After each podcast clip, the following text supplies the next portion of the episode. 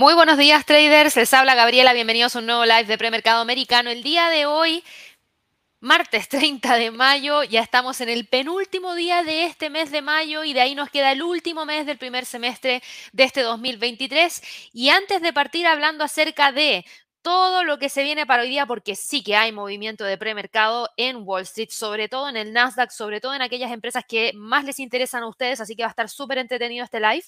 Les quiero recordar, 21 de junio, Trading Day en Medellín, transmitido para todo el mundo. Quedan 22 días, pero para la inscripción quedan menos días. Los registros se cierran el 14 de junio, tal como aparece acá tal como aparece acá, no lo dejen para el final, vayan y regístrense ya, van a aprender acerca de cómo incorporar la inteligencia artificial en el trading para que les ayude a crear señales de trading, algunas alertas de trading, políticas de gestión de riesgo, entre un montón de otras cosas más. Así que va a estar súper, súper interesante el contenido del seminario. Y también les quiero comentar que tenemos esa sesión donde nosotros les entregamos algunas ideas de trading para el tercer trimestre del año, lo mismo que hicimos a principios de año, lo mismo que hicimos en el Trading Day de México. Por ende, estén atentos porque de repente por ahí salen cosas bastante interesantes que pueden generar buenas oportunidades para los meses que se vienen. Así que espero que puedan participar. Recuerden que está destacado en el chat y también en la descripción de este video para que puedan ir directamente a la página. Recuerden invitar a quien quieran invitar, pero por favor no lo dejen para el final y ojalá que sea una persona interesada en temas de trading. Para quienes van de manera presencial, nosotros los vamos a estar confirmando si no pusieron los datos para que los podamos contactar, ya sea por teléfono o por WhatsApp o por correo electrónico, regístrense de nuevo, porque si no van a quedar fuera. Solamente va gente que nosotros podamos confirmar. Así que por favor, ténganlo súper, súper presente y nos van quedando poquitos cupos para Medellín. Dicho eso, vamos a irnos ahora de inmediato a revisar lo que está destacado el día de hoy, porque hoy día tenemos destacado los movimientos dentro del Nasdaq. Venía hasta hace un par de minutos atrás. Eh, se me acaba de ir el Nasdaq de acá, a ver. Déjeme poner control Z. Sí, no sé, parece que apreté que, nos, que se fuera. Vamos a ver si lo logro encontrar de nuevo. Más o menos, porque voy, va a borrar el gráfico. Qué lástima, apreté ahí un botón que no era, pero bueno, vamos a tomar un gráfico desde cero de nuevo para poder hablar acerca del Nasdaq. Eh, ¿Por qué?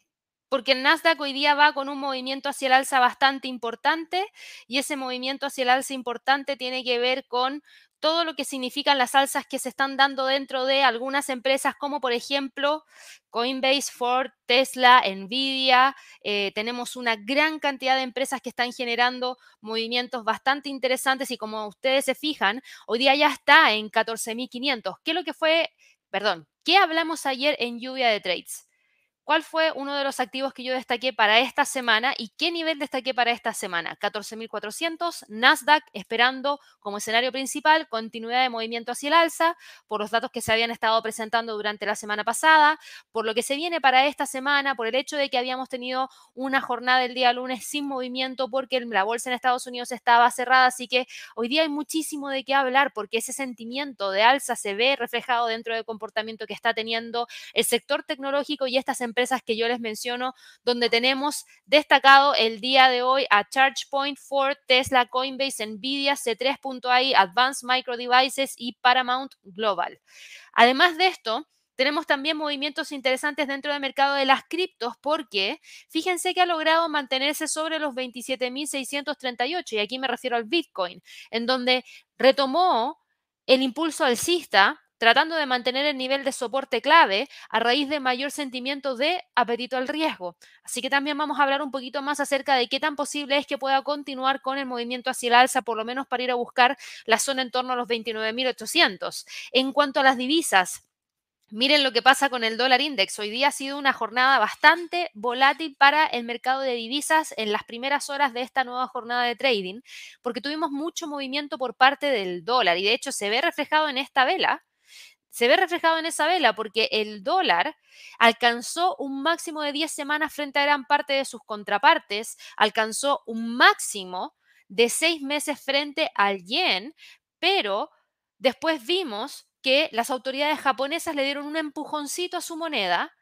y tenemos también bastantes movimientos dentro de lo que es el comportamiento del dólar index, porque no solamente se vio con movimientos en relación al yen japonés, sino que también estamos viendo que hay movimientos bastante interesantes que se están dando con el euro dólar, con la libra dólar, y esto por supuesto que tiene que ver con el hecho de evaluar el tema del techo de la deuda de Estados Unidos, que ya está prácticamente concretado porque el presidente Joe Biden y el presidente republicano de la Cámara de Representantes, Kevin McCarthy, habían firmado el día domingo el acuerdo para suspender temporalmente el techo de la deuda de Estados Unidos y limitar parte del gasto federal con el fin de evitar un impago de la deuda. Y eso contribuyó en gran parte a los movimientos hacia el alza que estaba teniendo el dólar. Pero también estamos viendo que hoy día el acuerdo se va a enfrentar a su primera prueba en el Congreso. Y por otro lado, también tenemos el tema de la Reserva Federal. Si sube o no sube las tasas de interés en junio, si sube o no sube las tasas de interés en julio, porque ahora el mercado, después de las probabilidades que hemos visto y que veíamos ayer, donde uno de los escenarios más probables era ver un alza en la tasa en la reunión de junio, la gran pregunta que tenemos ahora es, ¿la va a subir también en julio? Qué podría pasar dentro del mercado. Y bueno, todo eso es lo que vamos a estar revisando con más detalles, porque fíjense cómo la libra dólar también gana fuertemente terreno frente al dólar en ese sentido y sube el día de hoy 0,67%. Al que no le ha ido muy bien ha sido el petróleo, porque hoy día cae 2,26%, volvió a generar la ruptura del nivel de soporte que teníamos en torno a los 72, que convergía con esta línea de tendencia alcista. Por ende, ahora el nivel más interesante está en torno a los 71. Vamos a revisar más en detalle por qué está presentando estos movimientos hacia la baja. Y por otro lado, el oro, la plata, el cobre, todos ellos están con movimientos hacia el alza. Así que de todo esto vamos a estar hablando en este live para todas aquellas personas que nos están viendo por primera vez. Por favor, no se olviden de suscribirse al canal. Recuerden darle clic a la campanita de notificaciones. Ojalá que nos regalen muchísimos likes para poder seguir creciendo. Y no se olviden de eh, dejar sus comentarios en los vídeos que yo reviso todos los días para que así también me esté un poquito más enterada de lo que ustedes están opinando respecto a lo que está pasando dentro del mercado. Así que bueno, vamos a ir ahora rapidito a revisar lo que ha estado pasando dentro del sector, em, ¿cómo decirlo?, dentro del, mercado accionario, porque ayer estuvo muy tranquilo y yo recuerdo haberles dejado algunas líneas que no hay ningún problema con que partamos con un gráfico desde cero del Nasdaq, porque era tan simple el análisis que habíamos realizado. Teníamos los 14.400, que era donde se convergía muy cerquita el 61.8% de este Fibonacci que veníamos monitoreando. Estaba clarísimo que el precio viene con tendencias hacia el alza. De eso no había ninguna duda, por ende, volver a dibujarlo no cuesta nada. Ahí está, es básicamente la misma información que habíamos visto hasta el día de ayer. Por ende, de aquí para continuar hacia el próximo nivel, tenemos que tener más información respecto a lo que va a terminar ocurriendo dentro del mercado para esta semana, una semana en donde tenemos un calendario económico súper cargado de eventos fundamentales. Dentro de los próximos 18 minutos vamos a conocer precios de viviendas para Estados Unidos, vamos a conocer confianza del consumidor de The Conference Board a las 10 de la mañana hora de Nueva York, pero no necesariamente eso es lo más relevante, se acerca la fecha de la votación. El presidente de Estados Unidos y Joe Biden y Kevin McCarthy le están pidiendo a los legisladores que apoyen este acuerdo que fija el rumbo del gasto federal hasta el año 2025 y suspende el techo de la deuda hasta el primero de enero del año 2025 para así evitar el impago de Estados Unidos. Em, Biden dijo que había hablado con varios miembros, ha hablado con McConnell, habló con un montón de gente, según él mismo, y se siente bastante bien. Va a ver cuando empiece la votación. Se espera que la votación comience a partir de el día miércoles los rendimientos de los títulos con vencimiento al 6 de junio, que es el día después de que Estados Unidos se quede sin liquidez, disminuyeron el día de hoy al reducirse un temor a un impago en Estados Unidos. Así que tenemos ese tema que se va a estar llevando a cabo dentro de las próximas horas y que nosotros vamos a tener que seguir muy, pero muy, muy de cerca. Ambas partes tienen ahora que reunir los votos suficientes para poder obtener la aprobación del Congreso, a pesar de la oposición de grupos como el Freedom Caucus republicanos y el Progreso y, los progresistas del Partido Demócrata, eh, se espera que finalmente se consiga un apoyo bipartidista lo suficientemente lo suficiente en realidad, lo suficiente como para poder aprobarlo, medida que aún podría toparse con algunos obstáculos de procedimiento, porque nosotros sabemos que el reloj está corriendo en contra.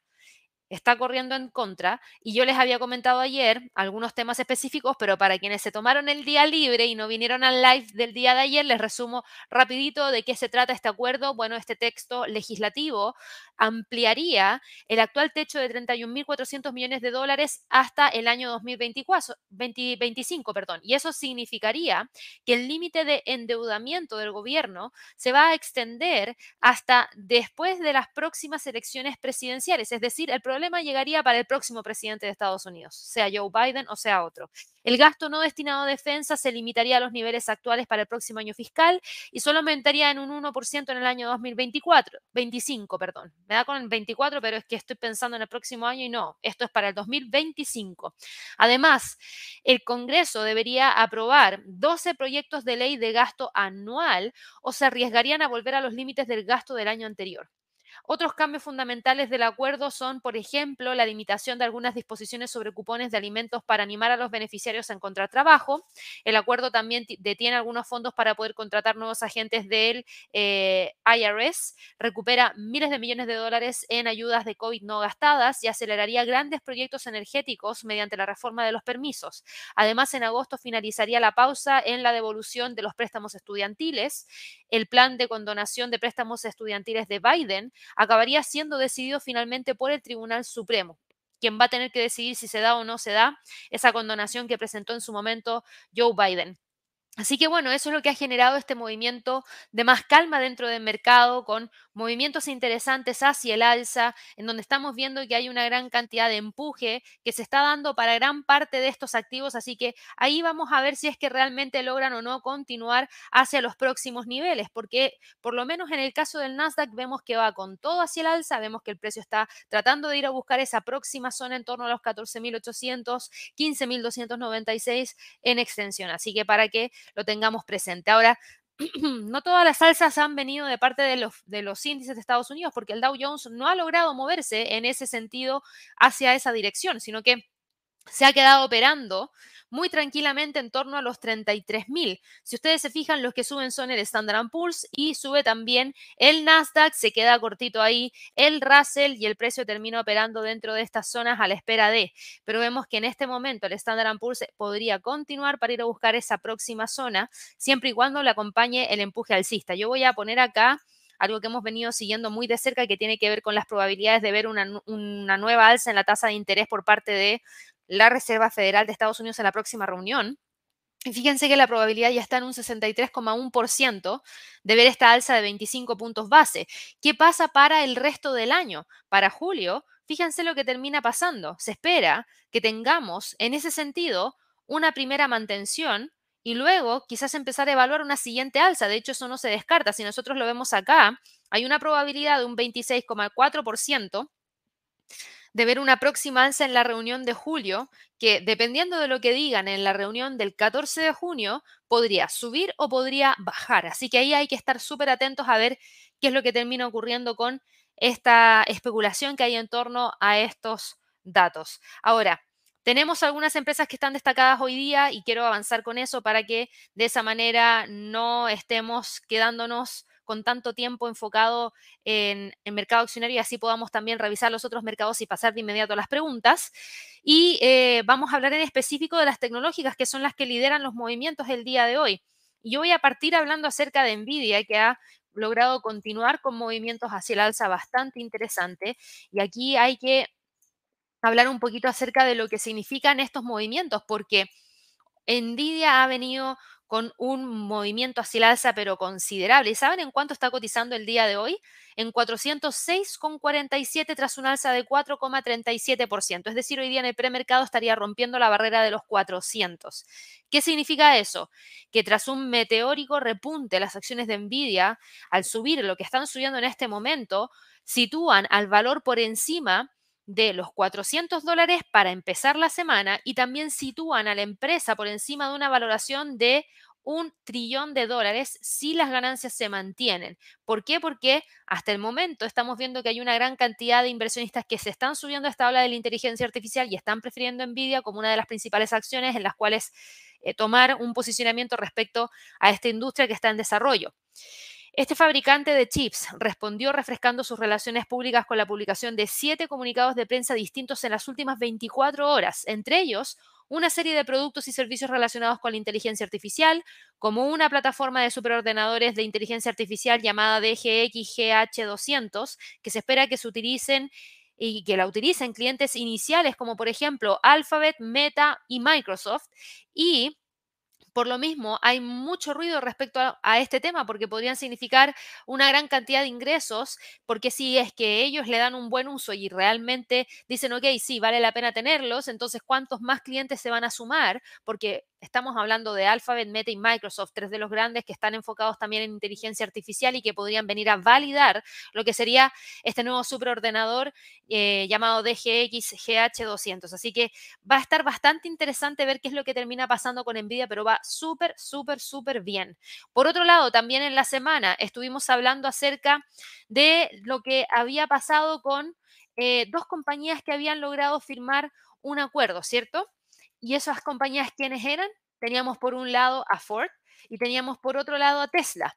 Y en el caso de Ford, Ford hoy día continúa con el movimiento alcista, o sea, no solamente logró generar el quiebre eh, de la línea de tendencia hacia la baja que trae desde el primero de febrero, sino que también se aleja bastante de ella tras subir 3,64%. En este momento cotiza en 12 dólares con 53 centavos y de continuar podría tratar de ir a buscar ese próximo nivel en torno a los 13. Así que va súper bien y la razón por la cual hoy día Ford está subiendo es porque las acciones de este fabricante de automóviles eh, recibieron una revisión al alza del valor de parte de Jeffries y Jeffries dijo que el fabricante tiene un plan y una gestión sólida que pueden ayudarle a recortar distancias con sus rivales y elevó al mismo tiempo el precio objetivo de las acciones, lo que implica que podrían subir más de un 30%. Por ende, hoy día la acción está con este movimiento hacia el alza y está tratando de ir a buscar esos próximos niveles que son los que yo les comento. Tesla, por otro lado, está en este momento también con un movimiento hacia el alza y está con un alza de alrededor de un 3%. De hecho, acumula un movimiento alcista de 3,82% para ser exacta, está en 200 dólares con 55. También fue una de las destacadas el día de ayer en lluvia de trades, en donde yo les mencionaba que veía bastante interesante el movimiento hacia el alza que había traído, veía bastante cercano el nivel de los 202,57 y en extensión los 220. El acuerdo que habían firmado conforme parecía algo bastante bueno también y creía que por ahí podrías levantar un poquito de más entusiasmo respecto a lo que estaba pasando con la compañía en sí, al diversificar un poco las líneas de ingreso y al mismo tiempo también por el simple hecho de tener una cabeza mucho más tranquila de parte de Elon para que se enfoque nuevamente en Tesla. Las acciones hoy día suben porque Reuters informó que un jet privado utilizado por el consejero delegado de Tesla, Elon Musk, llegó a China y se espera que Musk se reúna con altos funcionarios chinos y visite la planta de Tesla en Shanghai. Y esto se vuelve interesante porque quiere decir que Elon vuelve a mirar a Tesla y eso siempre se agradece de parte de los inversionistas porque una gran cantidad de inversionistas tomaron la acción principalmente por la forma en la cual él ha llevado a la compañía y que claro, con todo lo que pasó entre medio con el tema del Bitcoin, después con el tema de eh, Dogecoin, Twitter, todo eso era lo que generaba mucho ruido y al parecer se está alejando cada vez más de eso, lo que se agradece y ahora lo tenemos enfocado nuevamente en Tesla, en China, en el mercado a nivel local. Ver qué es lo que está pasando también podría ser bastante beneficioso, así que el día la acción sube súper bien y va bien encaminada para tratar de ir a buscar esos 202 dólares por acción. También tenemos movimientos interesantes de parte de otras compañías, vimos los movimientos hacia el alza de parte de Nvidia, por ende AMD el día de hoy se acopla a esas alzas que también también viene presentando Nvidia y después del movimiento alcista que tuvo durante el día viernes, que nos dejó con un precio de cierre en 127, hoy sube casi un 3% y cotiza en 130,76. Desde ahí podría tratar de ir a buscar el próximo nivel que está en torno a los 139.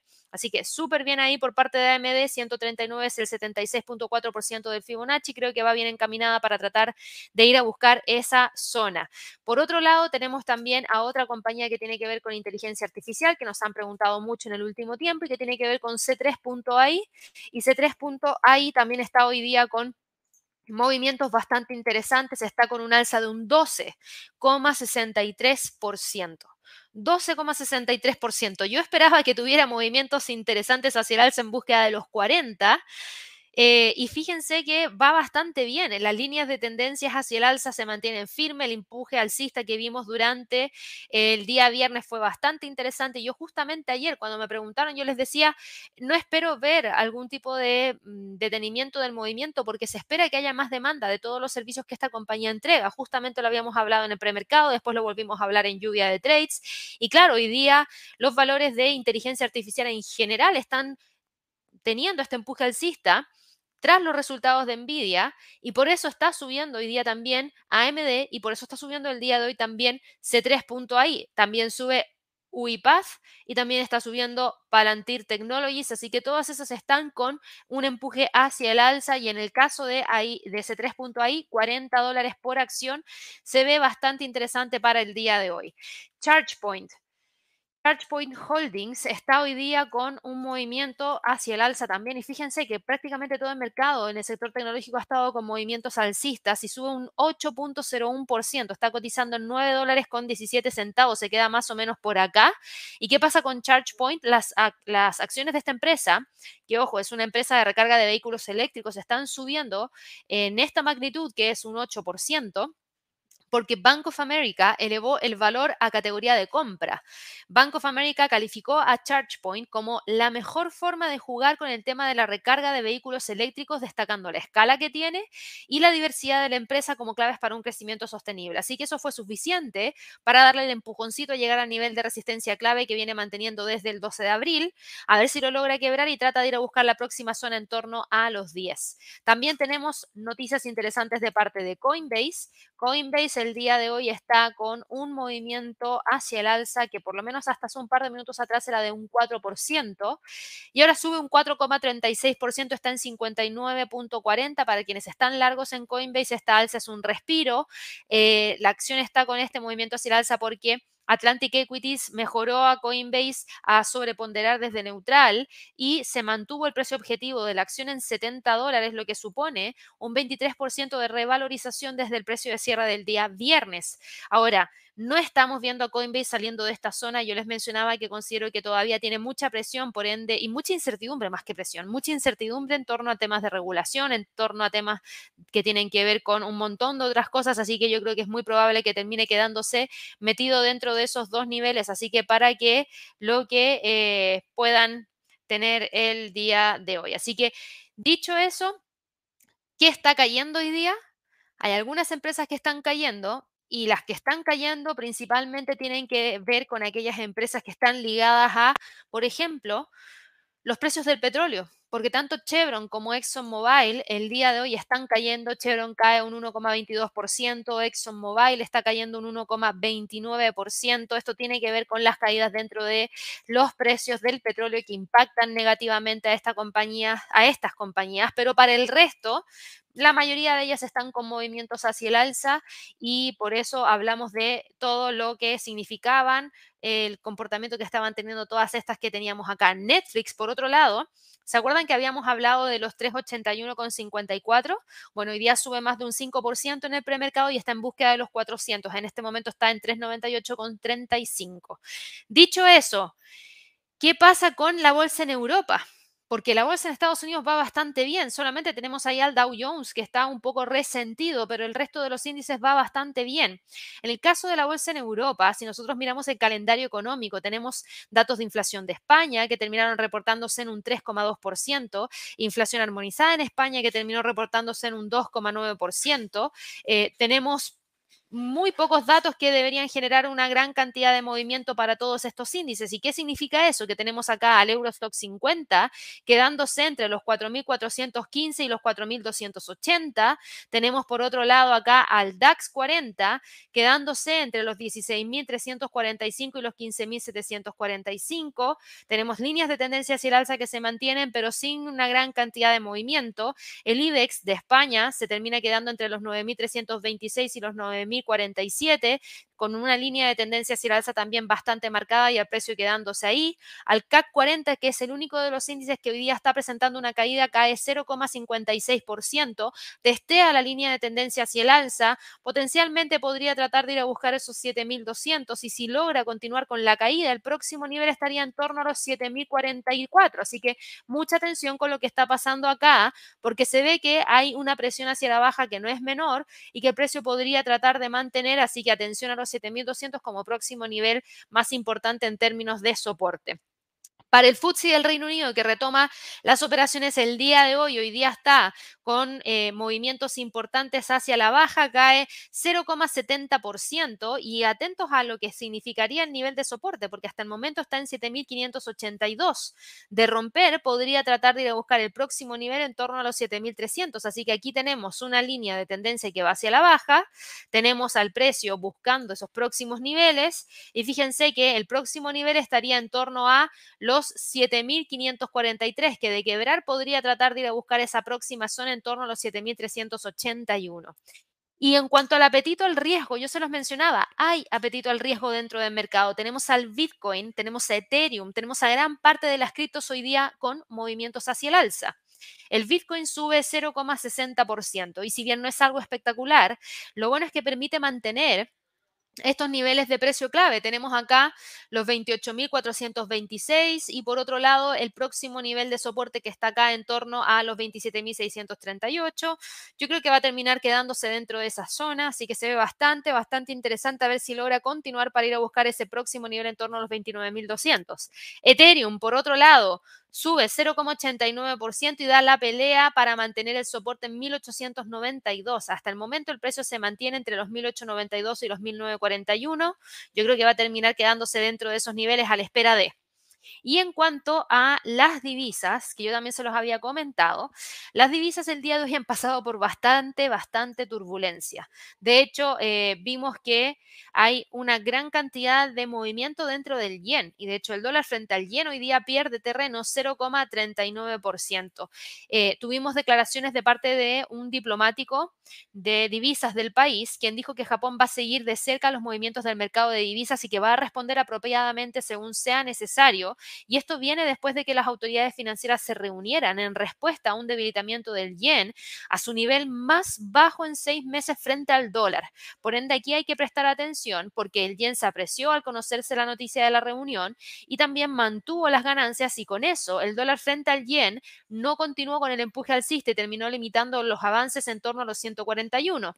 Hay líneas de tendencia hacia el alza, hay niveles de soporte que son lo que tenemos acá en los 140, que si llega a romper podría podría tratar de ir a buscar el próximo nivel en torno a los 138. El dólar index, yo les decía, se había visto con mucho movimiento y por eso tenemos mechas en la parte superior, mecha en la parte inferior, pero se sigue quedando ahí entre los 104.70, los 103,95. Y si miramos al euro dólar, eh, sigue, sigue quedándose ahí. 1.070, 1.076. No lo veo saliendo de ahí. Fíjense que tenemos líneas de tendencia bajista, tenemos niveles de Fibonacci, tenemos esta línea que está obsoleta que yo la voy a quitar. Esta la voy a dejar porque todavía está dando la pelea y fíjense que la está usando como resistencia. Entonces, bueno, en realidad podemos quitarla porque tenemos los dos niveles de Fibonacci y la línea de tendencia bajista que ya son lo suficientemente potentes como para poder sostener al precio. No creo que necesariamente vaya a salir de ahí, porque todavía nos queda por conocer una gran cantidad de fundamentales provenientes desde el mercado laboral de Estados Unidos. Y ahí es donde vamos a tener que estar muy atentos a lo que va a terminar ocurriendo dentro de toda la semana y lo que se viene para la próxima semana, porque la próxima semana, el día 7, vamos a estar a una semana antes de que se lleve a cabo la decisión de política monetaria por parte de la Fed. Por ende, ahí vamos a tener una gran cantidad de movimiento que podría darse netamente en base a la especulación que se pueda generar. Para hoy día, creo que el precio del euro dólar va a terminar quedándose entre los 1,070 y los 1,074. La libra dólar sube fuertemente frente al... Eh, dólar el día de hoy, un alza de 0,56%, buscando la ruptura de los 1.2414 para tratar de ir a buscar los 1.2470. El dólar norteamericano frente al canadiense se está quedando entre los 1.3645 y por otro lado tenemos acá los 1.35,79. No creo que vaya a salir de ahí, yo lo veo muy tranquilamente operando dentro de estos dos niveles. El australiano dólar, por otro lado, atentos a lo que pueda hacer la publicación del PMI de manufactura para China que se va a dar el día de hoy. Por el momento, y a raíz de lo mismo, espero que el precio se quede entre los 0,6574 y los 0,65 a la espera de ese fundamental. El dólar neozelandés frente al dólar tiene algo bastante similar, da la pelea en torno a los 0,6050, a ver si logra generar algún tipo de movimiento mayor, pero en este momento está súper pegadito y manteniendo ese nivel de soporte fuertemente. El dólar frente al franco suizo, fíjense que no llegó a romper los 0,9060, no llegó a romper ni alcanzar esos 0,91, por el contrario, terminó quedándose metido dentro de esa zona, con una línea de tendencia hacia el alza que se ve que está completamente vigente, con el precio respetando esa línea, con el precio manteniéndose ahí, así que se ve bastante bien y no necesariamente cambiando de tendencia. Ojo con eso, yo creo que aquí hay fuerza como para poder continuar y tenemos esa resistencia en 0,91. El dólar frente al peso mexicano cae 0,18%, cotiza en 17,55 y se queda todavía con líneas de tendencia bajista, con el precio entre los 17,70 y 17,52. El dólar frente al peso chileno rebota desde la línea de tendencia hacia la baja. Ojo con esta línea de tendencia alcista. Ojo con esta línea de tendencia alcista. Hoy día el dólar frente al peso chileno cae 0,40% y va en búsqueda, una vez más diría yo, de los 802 y hay que estar atentos a lo que podría estar ocurriendo en torno a ese nivel de soporte. El dólar frente al peso colombiano mantuvo súper bien el nivel de soporte en torno a los 4.400. El dólar frente al sol se mantiene completamente dentro de la zona entre los 3.70 y los 3.65. El petróleo cae 3,41%, rompió la línea de tendencia alcista, rompió los 71 y ahora va en búsqueda de los 70 y las caídas tienen que ver con el hecho de que algunos legisladores republicanos de la extrema derecha dijeron el día de ayer que podrían oponerse a un acuerdo, que le habría el techo de la deuda, pero sería la minoría. Eh, recuerden que Estados Unidos es el mayor consumidor de petróleo del mundo eh, y por supuesto que no llegar a ese acuerdo aprobado podría significar un, un traspié para Estados Unidos bastante importante, pero no creo que pase porque finalmente tiene una gran cantidad de apoyo. La fecha límite de la deuda casi coincide con la reunión del 4 de junio de la Organización de Países Exportadores de Petróleo y sus aliados, incluido Rusia, y la incertidumbre sobre si aumentarán los recortes de producción en medio de una reciente caída de los precios también está pesando en el mercado. Eh, así que yo creo que aquí hay que estar muy atentos a lo que podría terminar ocurriendo, pero yo veo que aquí hay una fuerte presión bajista que no podemos obviar, un quiebre de una línea, un quiebre de un soporte y una, búsqueda de los 70 dólares por barril. El oro sube 0,57%, nos vamos a olvidar de los 1950 y ahora vamos a trasladar la resistencia más cercana a los 1960, entre 1960 y 1930 tendríamos los dos niveles más relevantes. La plata opera prácticamente sin movimiento el día de hoy y el cobre cae 0,31% manteniendo la línea de tendencia bajista y quedándose entre los 3,73 y los 3,60. Eso es lo que ha pasado en el premercado el día de hoy, así que vámonos de inmediato con las preguntas que ustedes tienen a través del chat para aprovechar estos 23 minutos que nos van quedando de live. Boris nos dice acá, Gaby, fui el primer like. Muchas gracias ahí, Boris, por ser el primer like. Estuviste desde muy tempranito, porque claro, está programado acá en el canal de YouTube en live desde muy temprano para que ustedes lo puedan encontrar. Así que qué bueno, me alegro un montón. Gracias ahí por ser el primer like del día de hoy. Y nos estabas preguntando por 3M. 3M eh, hoy día está, me imagino que acoplándose un poco a los movimientos que tiene todo el resto del mercado, que es un movimiento hacia el alza. Y si tú te fijas en 3M, 3M hoy día sube 0,24%, está cotizando en 97,17, es un alza de 23 centavos de dólar, que se agradece pero no es nada espectacular, no es nada que nos vaya a generar un cambio de tendencia. Así que Boris, yo creo que en ese sentido em, todavía podríamos seguir viendo tendencias importantes hacia la baja que se ve que se están buscando mantener hace bastante tiempo y que por lo menos para el día de hoy, insisto, no se ve que vayamos a tener algún tipo de quiebre de esta línea. Está muy alejada a pesar del alza que está presentando ahora porque está en 97,17, que es más o menos por acá. Vamos aquí con la otra pregunta que tenías, que era, y déjame subir aquí el gráfico porque quizás no lo viste, me refería a este puntito que está aquí. Eh, me preguntabas por PG, a ver, muy rápido, solo para ver si ya encontró un piso o un soporte. A ver. Se queda entre los 146 y los 144,60. Tenemos dos velitas ahí que podrían significar un soporte. No sé si necesariamente vamos a tener ese nivel de soporte y te lo digo sinceramente porque hoy día en el premercado Procter Gamble, a diferencia de lo que está haciendo el resto, está cayendo y cae 0,52%. No es una gran caída, no creo que eso vaya a generar ningún tipo de movimiento que nos lleve a hablar de un fuerte retroceso hacia los 137, pero con esto se pone en duda que realmente haya logrado alcanzar un nivel de soporte, porque insisto, se está quedando ahí entre esos 144, está de hecho en 144,64, que de continuar presionando, continuar presionando, podría tratar de ir a buscar el próximo nivel y ahí, ahí sí que habría que prestarle atención a los 143, porque si rompe los 143, rompería la línea de tendencia alcista también.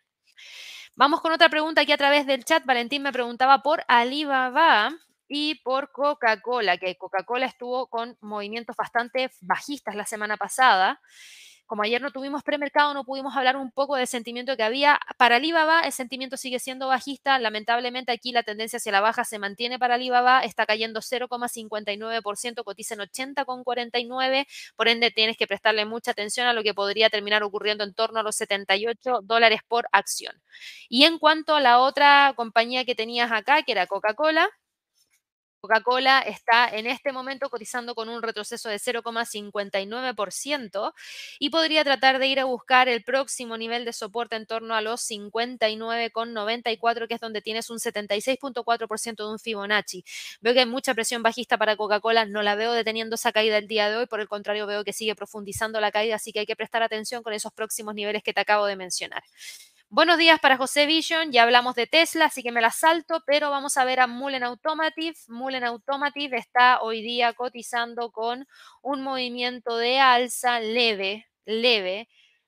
Bueno, no tan leve, porque el precio que tiene hace que sea un movimiento importante en términos porcentuales, pero leve, porque tan solo se mueve 4 centavos de dólar que significa un alza de 5,6%, y por eso hablaba acerca del leve. No es un movimiento espectacular, no es un movimiento que nos lleva a confirmar un cambio de tendencia, es un movimiento que te da un respiro, una caída.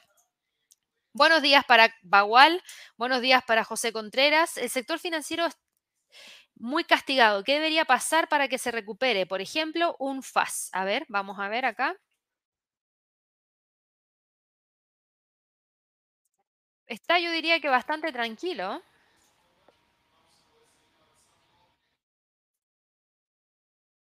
Tenemos acá un nivel de soporte, un nivel de resistencia que está en 60, 53,36 y el precio quedándose metido dentro de esa zona. Así que yo creo que en ese sentido no vamos a tener ningún tipo de salida de ahí. Yo creo que va a terminar quedándose dentro de esos niveles a la espera de no la veo generando cambio de tendencia y por otro lado, fíjate en esta línea de tendencia bajista que trae desde hace un tiempo. La está respetando también y si bien hoy día viene el alza 0,56%, no es un alza espectacular que nos permita hablar acerca de, por ejemplo, una ruptura de una línea de tendencia bajista.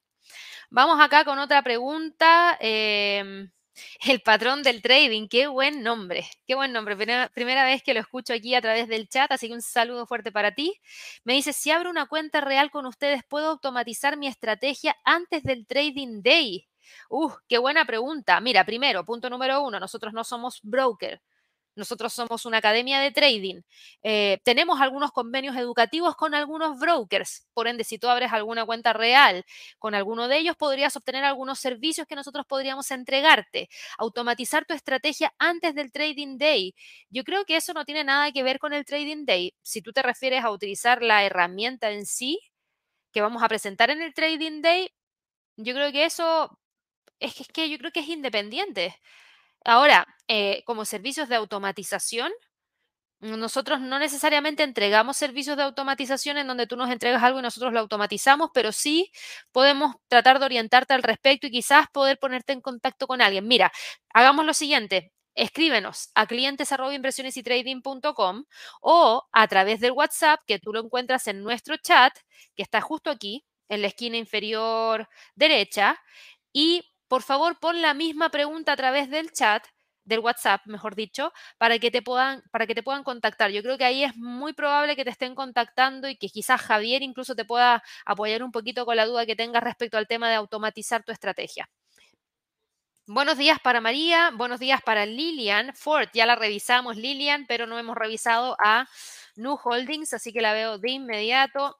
Nu Holdings está el día de hoy cotizando con un alza de 0,96%, eso es 6.86.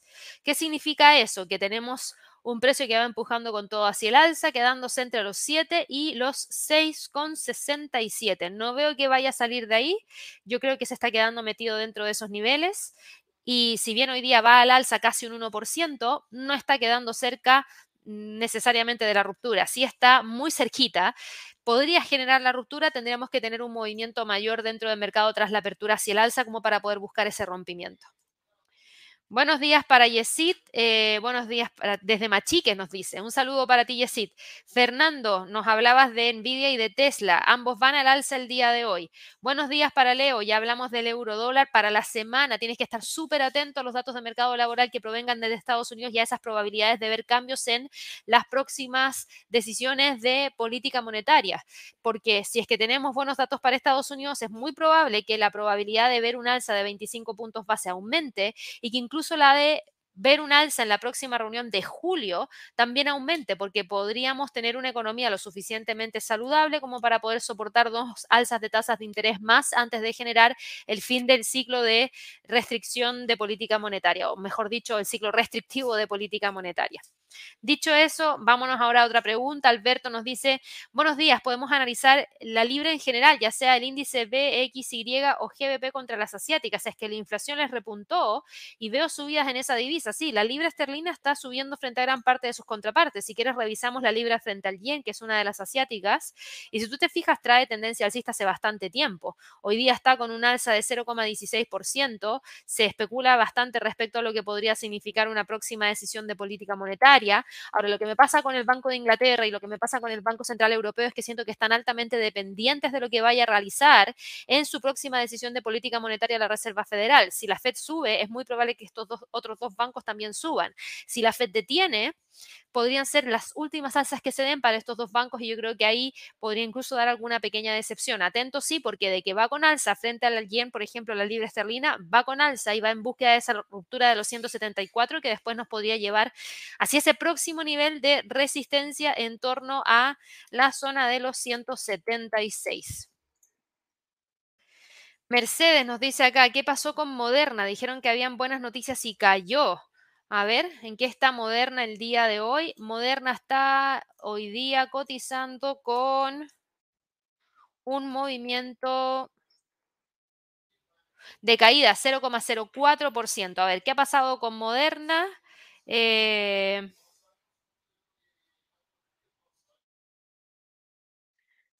está buscando oportunidades en China para ver si es que puede colocar eh, de manera legal una entidad allá y también proveer, eh, obviamente, su vacuna contra el COVID. Em, el tema es si es que realmente va a haber un repunte o no de lo que podrían ser la demanda por sus vacunas para el resto del año. Y lamentablemente no se ha visto pruebas al respecto de que realmente vayamos a tener una gran cantidad de demanda distinta a la que se ha visto en el último tiempo, por lo menos para Moderna, en base a lo que se ha dado a conocer en... Eh, en, las próximas horas. Y en cuanto a noticias, sí que nos ha estado entregando noticias en las últimas jornadas. El viernes, eh, Moderna había registrado su unidad biotech en China con 100 millones de, de inversión.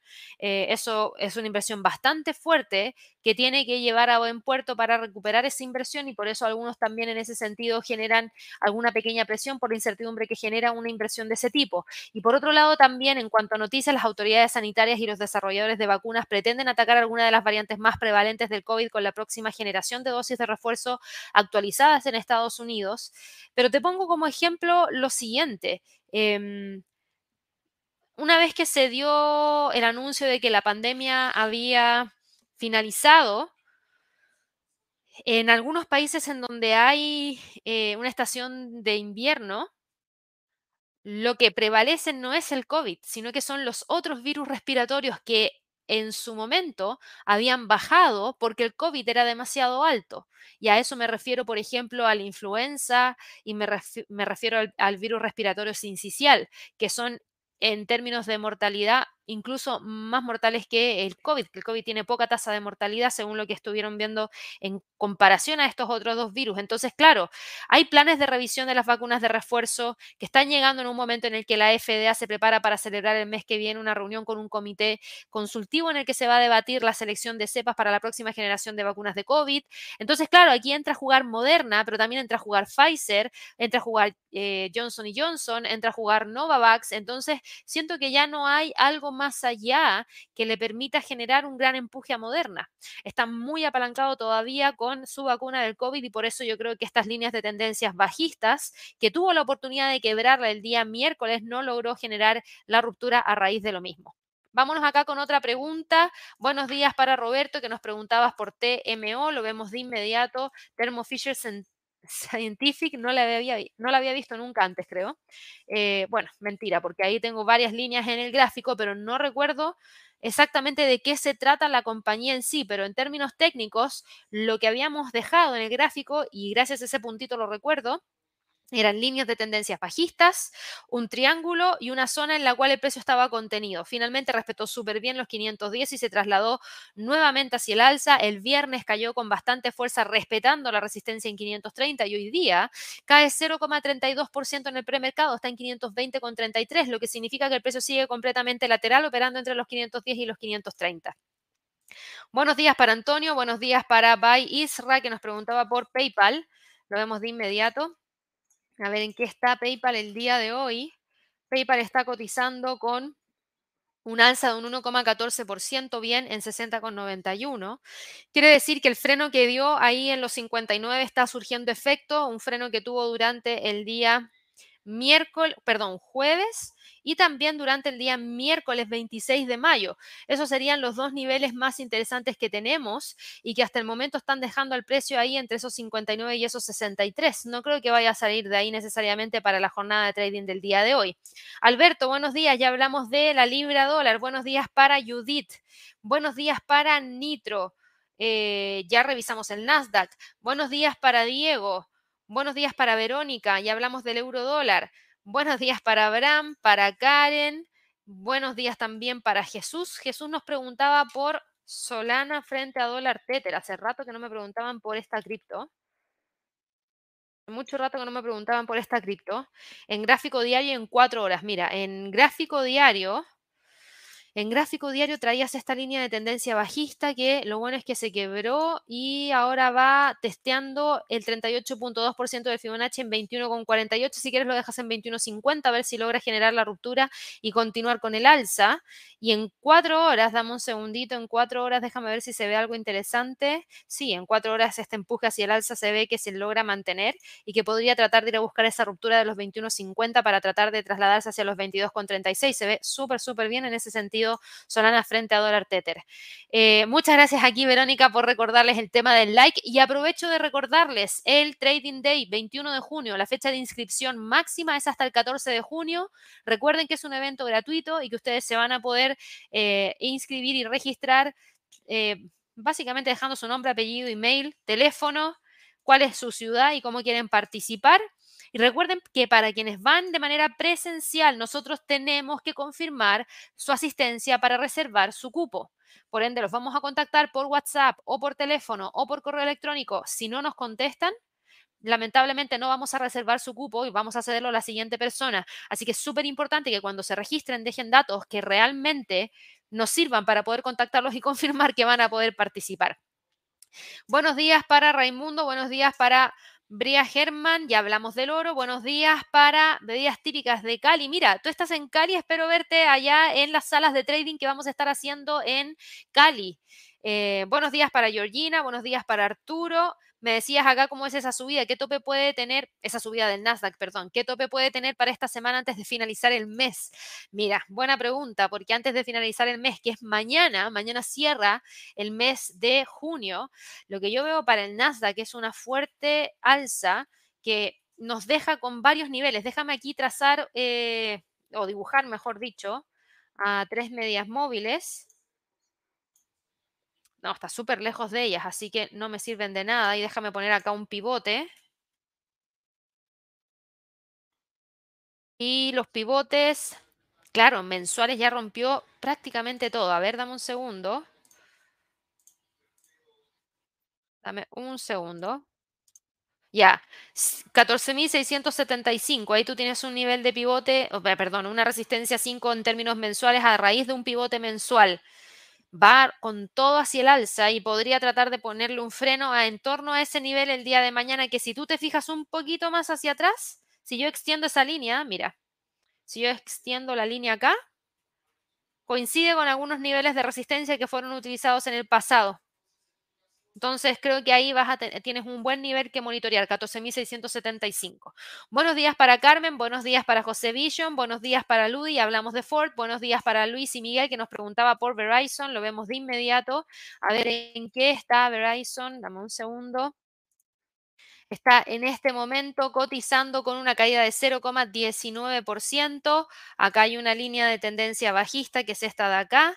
Tenemos al precio rompiendo en este momento los 35 porque cotiza en 34,94 que de continuar cayendo podría buscar los 33,18. Lamentablemente para Verizon la tendencia hacia la baja se mantiene súper, súper vigente que es esta de aquí y no se ve que vaya a cambiar rapidito. Buenos días para Ever, ya hablamos del euro dólar. Buenos días para Importante Clínica. Buenos días para Yanni. Eh, ¿Crees que reportará bien? Ahí yo creo que le va a ir bien. Espero que le vaya bien. Pero C3 punto ahí, a esa te refieres, ¿cierto? Yo creo que le va a ir bien en su reporte de ganancia trimestral que es mañana, porque si tuvimos a todas estas empresas que están ligadas a inteligencia artificial y a semiconductores que han tenido muy buen reporte a raíz del tema de inteligencia artificial, creo que eso es bueno. Buenos días para Carlos, buenos días para Gasaya, buenos días para María. Me preguntabas por HNU. Seguirá cayendo su ETF del gas. Gracias ahí por la aclaración. Es, eh, por lo que estoy viendo acá, es de Canadá, o perdón, se transa en Canadá, HNU. Mm,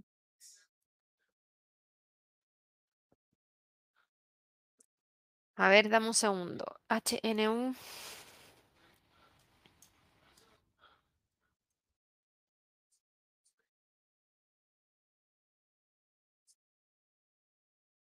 Está acá. Seguirá cayendo. Buena pregunta, mira. El gas natural hoy día está cayendo, por ende se explica el movimiento hacia la baja que está presentando, que es un retroceso de 4,84%. Eh, de hecho, la apertura del día de hoy todavía no la tenemos, no tengo precio de premercado, pero de continuar cayendo, que es lo que esperaría porque el precio del gas está cayendo un 1,69%, creo que podría tratar de llegar hacia ese próximo nivel en torno a los 12. Buenos días para César. Me preguntabas por el... Ah, euro dólar. Ya lo revisamos. Buenos días para Marcela. Buenos días para Edgardo. Edgardo me dice acá, hola Gaby, te quería consultar. ¿Qué horario sería más conveniente para operar según mi tiempo? Ya que solo tengo una ventana de entre las 18 y las 22 horas de Chile o las 4 y las 6 de la mañana. Mm. Buena pregunta. ¿Qué es lo que te gusta operar? Porque si te gusta operar, por ejemplo, el mercado americano, yo te diría 4 AM y 6 AM, no necesariamente la bolsa de Estados Unidos porque va a estar cerrada, pero los índices de Estados Unidos, por ejemplo, o los pares de divisa que también tienen una correlación con los índices. Em, si solamente tienes esas ventanas, lo que tú también puedes hacer es dejar órdenes pendientes a la espera de que se gatillen cuando se alcancen los niveles de precio que tú analizaste durante esos periodos. Entonces ahí quizás lo que más te convendría sería no necesariamente hacer scalping, sino que trabajar una estrategia de swing trading que te permita tomar esas oscilaciones dejando esas órdenes pendientes para que se ejecuten una vez que abre el mercado y que se tomen esos precios si es que se logran tocar. Pero eso lo podemos hablar, Edgardo. Yo no sé si tú hoy en día estás en contacto con alguna persona dentro de nuestro equipo, pero por ejemplo, Javier Aburto, él eh, está en contacto con em, varios clientes y él apoya mucho con ese tema de la formación de un plan de trading, que es lo que yo siento que aquí en este sentido podría ayudarte bastante bien. Buenos días para Carlos, buenos días para Luz, eh, buenos días para Alexander, buenos días para Daniel. El Standard Poor's, como ya no hay otro dato, se va con todo para arriba, ¿cómo lo analizas? Buena pregunta. El Standard Poor's con todo, mira, Hay líneas de tendencias, hay niveles técnicos, por ejemplo, que se ven a simple vista a través del pivote, a través de las medias móviles, que yo las quito porque si no tienen mucho ruido dentro del gráfico. Hasta este Fibonacci no nos sirve porque el precio no ha retrocedido. No tiene sentido tener algo que no estamos utilizando hoy día en el gráfico, esto tampoco.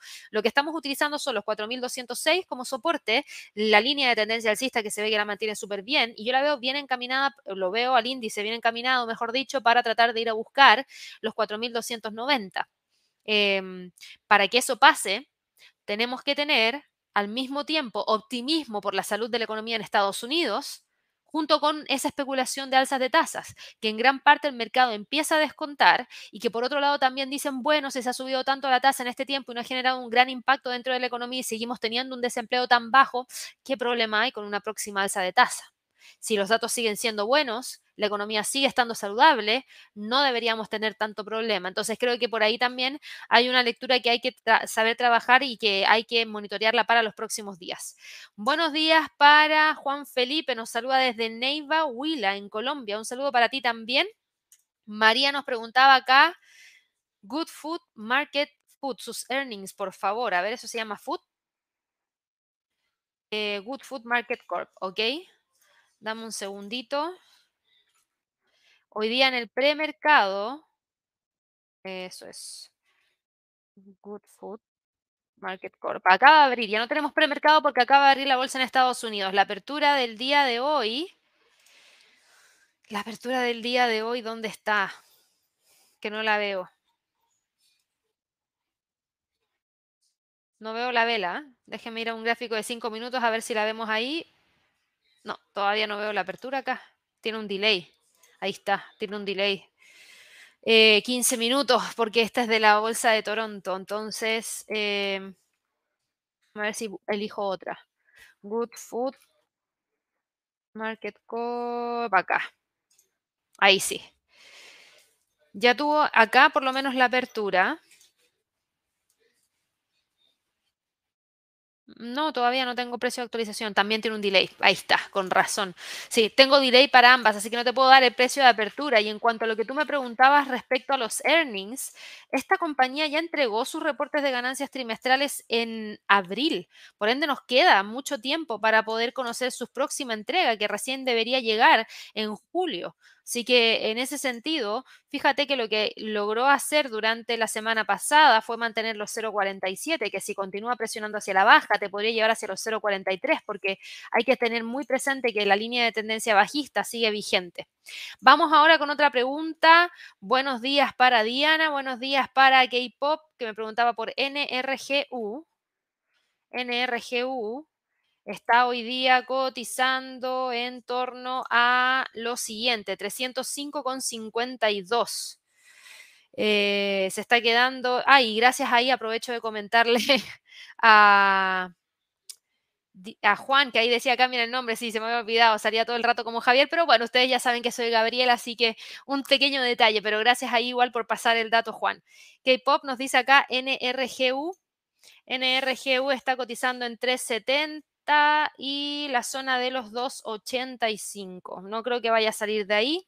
Hoy día tuvo una apertura bajista de 5,16%. Hay líneas de tendencia hacia la baja bastante importantes y no creo que el precio vaya a generar ningún tipo de movimiento mayor. Vamos acá con eh, otras preguntitas que no haya visto. Betina me preguntaba por Salesforce. Salesforce, las que me estoy saltando son porque ya las vimos. Eh, hoy día tiene una apertura hacia el alza buena, un 1,75% en justo en los dos está buscando los 2.20, porque el máximo que alcanzó fue 2.19,65. Yo creo que está buscando los 2.20. Se ve bastante interesante porque ese es un nivel de resistencia que mantiene yo diría que desde febrero del 2022, que si logra quebrar, podría abrir el camino para poder continuar hacia los 234. Salesforce se ve súper, súper bien. Ever nos preguntaba acá por Nike, lo vemos de inmediato, y Nike el día de hoy está cotizando con un movimiento de eh, alza de alrededor de un 1.09%, logra eh, cotizar por sobre los 106,82 y ponerle un freno a la caída que venía presentando desde el 8 de mayo. Ahora hay que ver que realmente sea capaz de sostenerla para el resto de la semana y tratar de buscar nuevamente los 112, pero se ve bastante bien. Jorge nos preguntaba acá por Pfizer, lo vemos de inmediato. Y Pfizer está el día de hoy cotizando en torno a los 37,17. Voy a quitar esto, voy a quitar esto, porque para Pfizer hay varias cosas que hoy en día se encuentran eh, súper interesantes y que tiene que ver con lo siguiente. Si ustedes se fijan en las tres medias móviles, Pfizer está con un sentimiento más marcado hacia la baja. O sea, técnicamente está bajista por las medias móviles, por la línea de tendencia. Y si tú te fijas el día de hoy, continúa también presionado hacia la baja. Es un movimiento muy similar a lo que ha tenido Moderna y esto tiene que ver con el hecho de que hay una menor cantidad de venta de vacunas de COVID y que están generando menores ingresos de lo que se había tenido en su momento y ahora el mercado está tratando de equilibrar todo eso al mismo tiempo. Voy con las últimas preguntas del día de hoy. Daniel me preguntaba por Bank of America, porque Coca-Cola y Ford ya lo revisamos, Daniel, y Bank of America hoy día está cotizando en 28,37, se queda entre los 28,60, 27,50, no la veo saliendo de ahí, el movimiento de hoy día es de bastante poco impacto, estás tan solo subiendo 0,09% y testeando la media móvil de 50 periodos, así que yo creo que se va a terminar quedando dentro de esa zona. Y buenos días también acá para Carlos, que ya revisamos al oro, no lo vimos en una hora, así que lo voy a ver en una hora, y en una hora eh, va bastante bien, fíjate, eso sí, está, estuvo a punto de romper los 1960, no lo quiso hacer, pegó ahí un pequeño respiro, no quiere decir que no lo vaya a hacer, pero ojo que tienes la media móvil de 200 periodos justo ahí. Si rompe sería una señal bastante importante de que puede continuar hacia los 1980. Eh, y vamos acá con las últimas preguntas. Voy a tomar a Felipe y a Duarte y con eso cerramos. Hoy día tenemos varios lives a través del canal de YouTube.